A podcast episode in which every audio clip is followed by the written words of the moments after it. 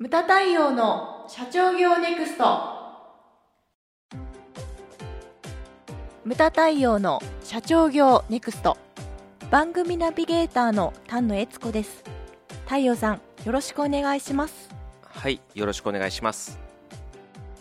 えーそれではですね今日から新しいコーナーになります、えーえっちゃんことですねえ出版局長である丹野悦子さんをお迎えしてですねあやちゃん、えー産休中のあやちゃんに代わり、えー代役でですねナビゲーターを務めて、えーもらいます。それではですねえっちゃん自己紹介をお願いします。はい。先ほど太陽さんに、えーご紹介いただきました日本経営合理化協会で、えー本を作っております丹野悦子と申します。よろしくお願いいたします。あやちゃんが産休でいない間ピンチヒッターとしてナビゲーターを務めさせていただきます。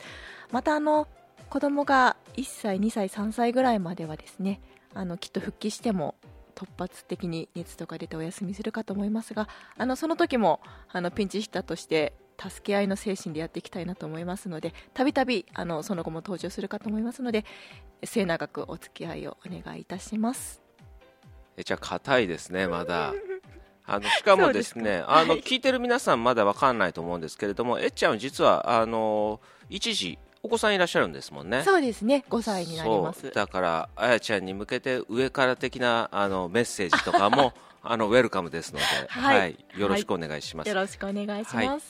ではですね今回のタイトルをお願いします。はい、それでは太陽さん、はい、えー今回は標準化できない仕事ということなんですが。はい、標準化できない仕事ですね。で私いつも言葉を分解して、えー説明をしてるんですけれども、はい。まず標準化とは何というところから入っていきたいんですけれども標準化っていうのは、まあ、皆さんねあのなんとなくっていうか知らない人はいないと思うんですけれどもでもそのなんか説明しろって言ったらやっぱりまごまごしてしまったりするじゃないですか、はいはい。だからえ分かりやすく言うといつ誰がやっても同じ成果が上げられるように業務過程を最適化すること、うんなるほど、うんまあ、これでもちょっと分かりにくいのでもっとざっくり言うと例えばですねマニュアル化であったり、うん。例えばルールっていうのもそうなのかもしれないですね。あの誰がやってもこう標準化まあまあ一定のクオリティ、それから一定のスピードでできるように、まあ、最適化していくことを、まあ、標準化というふうに、えー言うとはいいうふうに定義づけられます、再現性があるということですかね。まあ、そうですね、はい。専門家っぽいですね。さすがですね。出版局長です。で、えっ、とですね、まあ、打ち合わせシートにも書いてあったんですけれども、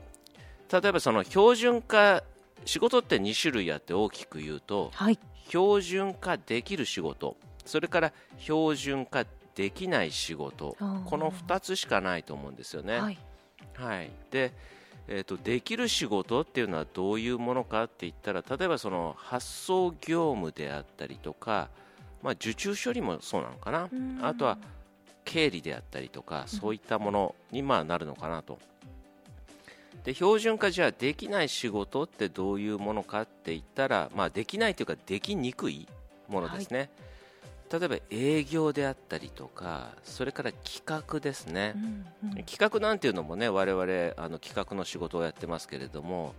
まあ、だからどうやって企画をこう立てていくのかとかその手順とかそういったものはねできますけれども、はい。中身っていうのはやっぱりね全く同じものってやっぱり作らないわけじゃないですか。そうですね。うん、本でも何でもそうですよね、うんだからうん非常にあの標準化しにくいものになるのかなと。あとはやはり、まあ、最終的に開発とかもそういうふうになるのかなというふうに考えられます。それからですね、まあああのまあ、どどっちじゃなきゃいけないっていうことはないと思うんですけれども、はい。あのそれぞれの価値というのがやっぱり違うと思うんですよね、うん。標準化できる仕事それからできない仕事っていうのは例えばその標準化できる仕事のまあ価値っていうのは何かって言ったらやはりさっき言ったように誰がやってもスピード同じスピードで、えー仕上がるとかクオリティがね一定である。はい。だから底上げですよね。うん。あの不良が出にくくなるっていうようなそういったものが挙げられると思うんですけれどもじゃあ逆にその標準化できない仕事の価値っていうのはじゃあ何かって言ったらまあ、さっき営業とか企画とか開発って言いましたけれども、まあ、一つはホスピタリティ、うん、であったりそれから個々の能力であったりあとは技術ですね、うんうん、でこういったものがまあ挙げられるというふうに思うんですよね。でまあ、イメージ湧かないと思うんで、はい、えーとですね、この間私のその、まあ、公式ページの中に一問一答という、まあ、あのメインのコンテンツがあってその中でついこの間ですけれども業務のマニュアル化についてご質問を受けました。それをですねちょっと抜き出してきましたのでちょっとこれあのどういった質問だったのかえっちゃんの方から、えー、読んでもらえますでしょうか。はい、えー、業務のマニュアル化。従業員15名でインテリアなど家具関連の卸売をしています。手前味噌ですが人手は少ない分少数精鋭で一人一人がお取引先お客様と懇意にしながら商売させていただいております。逆に言えばその分個人商店的に業務が進み例えばコロナ陽性や濃厚接触で12週間不在になってしまう期間があると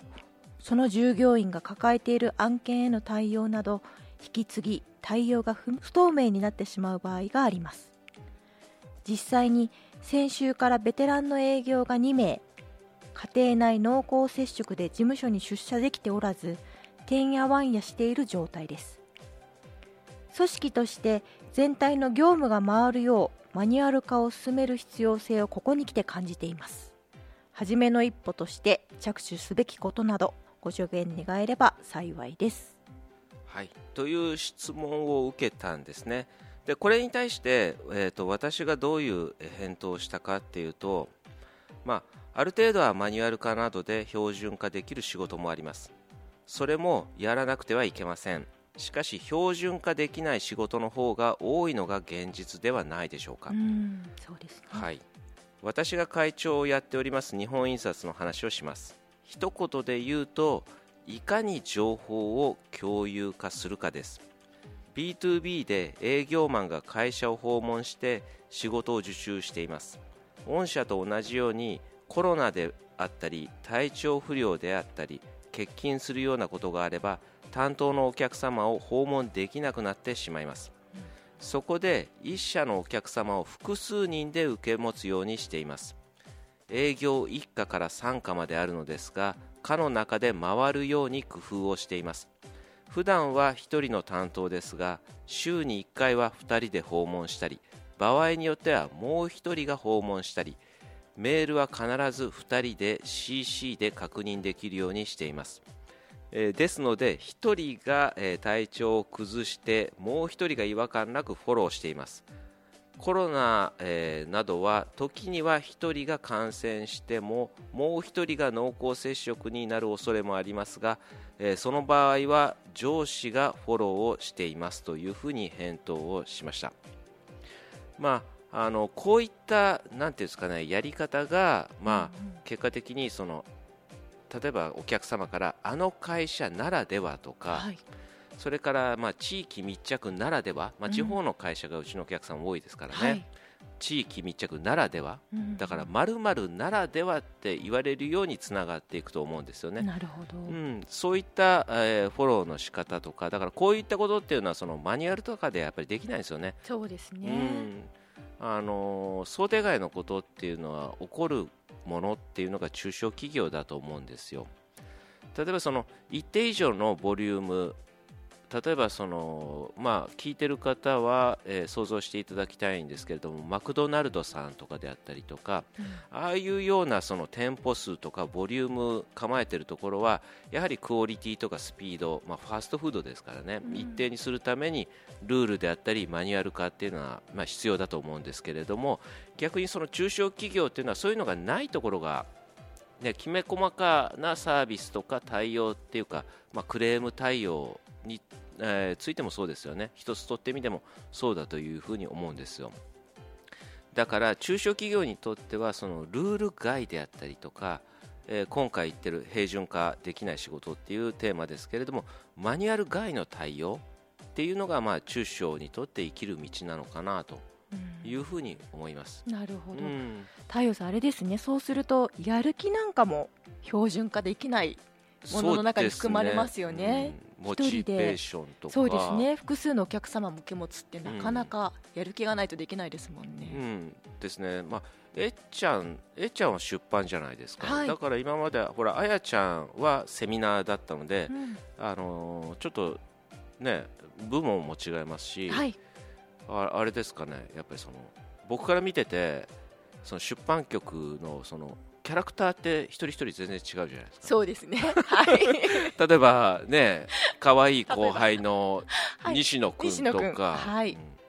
なんか西野君なんかね、僕はマニュアルがないと動けませんとかなんか言いそうな、ねねなんかヤング世代じゃないですか。そうですね。ででもどうどうなんですか？い。やそんなことないですよ。あのーもちろんヒントというかうん、あのー目的とか狙いだったり、はい。こういう形にするといいんじゃないかっていうような話はするんですけども、うん。あのヒントを与えるとあの自分で考えて一生懸命新しいものを提案してきてくれるので、あそういうのいいですよね。そうですね彼は前職があれですからね、塾校、まあ、塾の子なんで。すよ。先生だったんですよね。それこそなんかマリマニュアルっぽいっていうかあれじゃないですか。ぽいですよね。テキストがあっはい。てそれに対して回答みたいな、はいはい。ね、出版に移って結構楽しそうにやってるなっていうの。そうですね、うん。マニュアルがないといけませんって言われたらもうしばいてやろうかと思いましたけどまあね、まあね、あの A ちゃんの前あの前任者である岡田さんなんかもね OJT っていうかその、はい。ねそういうタイプだもんそうですね。うん。私もあの岡田さんにそのように育ててもらったので。はい。はい、よかったです。まあまあそうですね。今のこの間あれですよ。1ヶ月前に私静岡でえ学生向けにちょっと講演をしたんですけれども、あはい。やっぱりそのその終わった後に質問とかをいただいてうん中にはその例えばそのほら休日の電話とかそういったものはいあの自分が休んでる時にほらどうしようもなくてその人しかわからないものってやっぱり電話をしちゃったりとかあるじゃない、そういうようなことについて話したらやっぱりそのあのアンケートでご質問を受けましてだそういう、えー例えばその海外の一部の会社では休日のその電話とかメールっていうのは完全に会社のルールとしてアウトになっている会社がありますけれども太陽さんどう思いますかみたいなうんご質問を受けまして、うん。で例えばそのなんていうかなそれが今回のさっきのその質問一問一答の質問と全く一緒でそのマニュアル外のことの中の方がそうですねはい。そのさっき言ったようなマクドナルドさんとかそういったものはやっぱりマニュアルがないと一定化できなかったりとか、もう規模が大きすぎるんでね、はい。だからあの逆にそのそういったものの外にこそ中小企業の生きる道があるんじゃないのかなというようなことをね、ちょっと返答でもっと、まあ、丁寧にですけれども、学生向けなんでやりましたけれども。まあまあこれをねあのお聞きの方はもう大半が中小企業の方だというふうに思うんですけれどもまあ、先ほども申しました通り標準化できる仕事できない仕事、まあ、どっちじゃなきゃいけないってわけじゃないんですよね、はい。でそれをこう自社に合ったようにその〇〇ならではって言いましたけれども、自社ならではっていうのはどういうスタイルなのかなということを考えてですねあのやっていただけたらなというふうにはい。太陽さんそれではあのこのポッドキャストのお仕事なんですけども、はい。私はあやちゃんの代役として当番させていただいているのでこれは標準化できる仕事と分類してよろしいでしょうか？これはですねポッドキャストはやっぱり全てが全てじゃない100%ではないと思うんですよ。はい。標準化できてるところとできないところがあると思うんですね、例えばほらあの打ち合わせシートがあってそのテーマがあってでそれにほらタイトルコールとかなんとかそこら辺は標準化できる部分なんですよ、はいもう決まってますよね。うん。でもその中に関しては中身に関しては全くのフリーフォール状態なので 何が起きるかわからないというのはいがこのはい。ポッドキャストだと思うんですよ、なるほど、うん。はい。だそこが楽しいと思うんですよね。そうですうね、ん、だからそういったものもね僕もだからえっちゃんの良さっていうあやちゃんにないえっちゃんの良さとかそういったものを引き出さなきゃいけないんでそういったものはあのあると思うんですよ。はい。だからあのこれから1年間ですねえっちゃんよろしくお願いします。はい、よろしくお願いいたします。無駄対応の社長業ネクストは、全国の中小企業の経営実務セミナー、書籍、映像や音声教材コンサルティングで支援する日本経営合理化協会がお送りしました。今回の内容はいかがでしたでしょうか？番組で取り上げてほしいテーマや質問などどんなことでも番組ホームページで受け付けております。どんどんお寄せください。また無駄太陽公式サイトでは無駄太陽の最新活動情報その他社長の一問一答など随時更新しておりますのでぜひチェックしてみてください。それではまた次回お会いしましょう。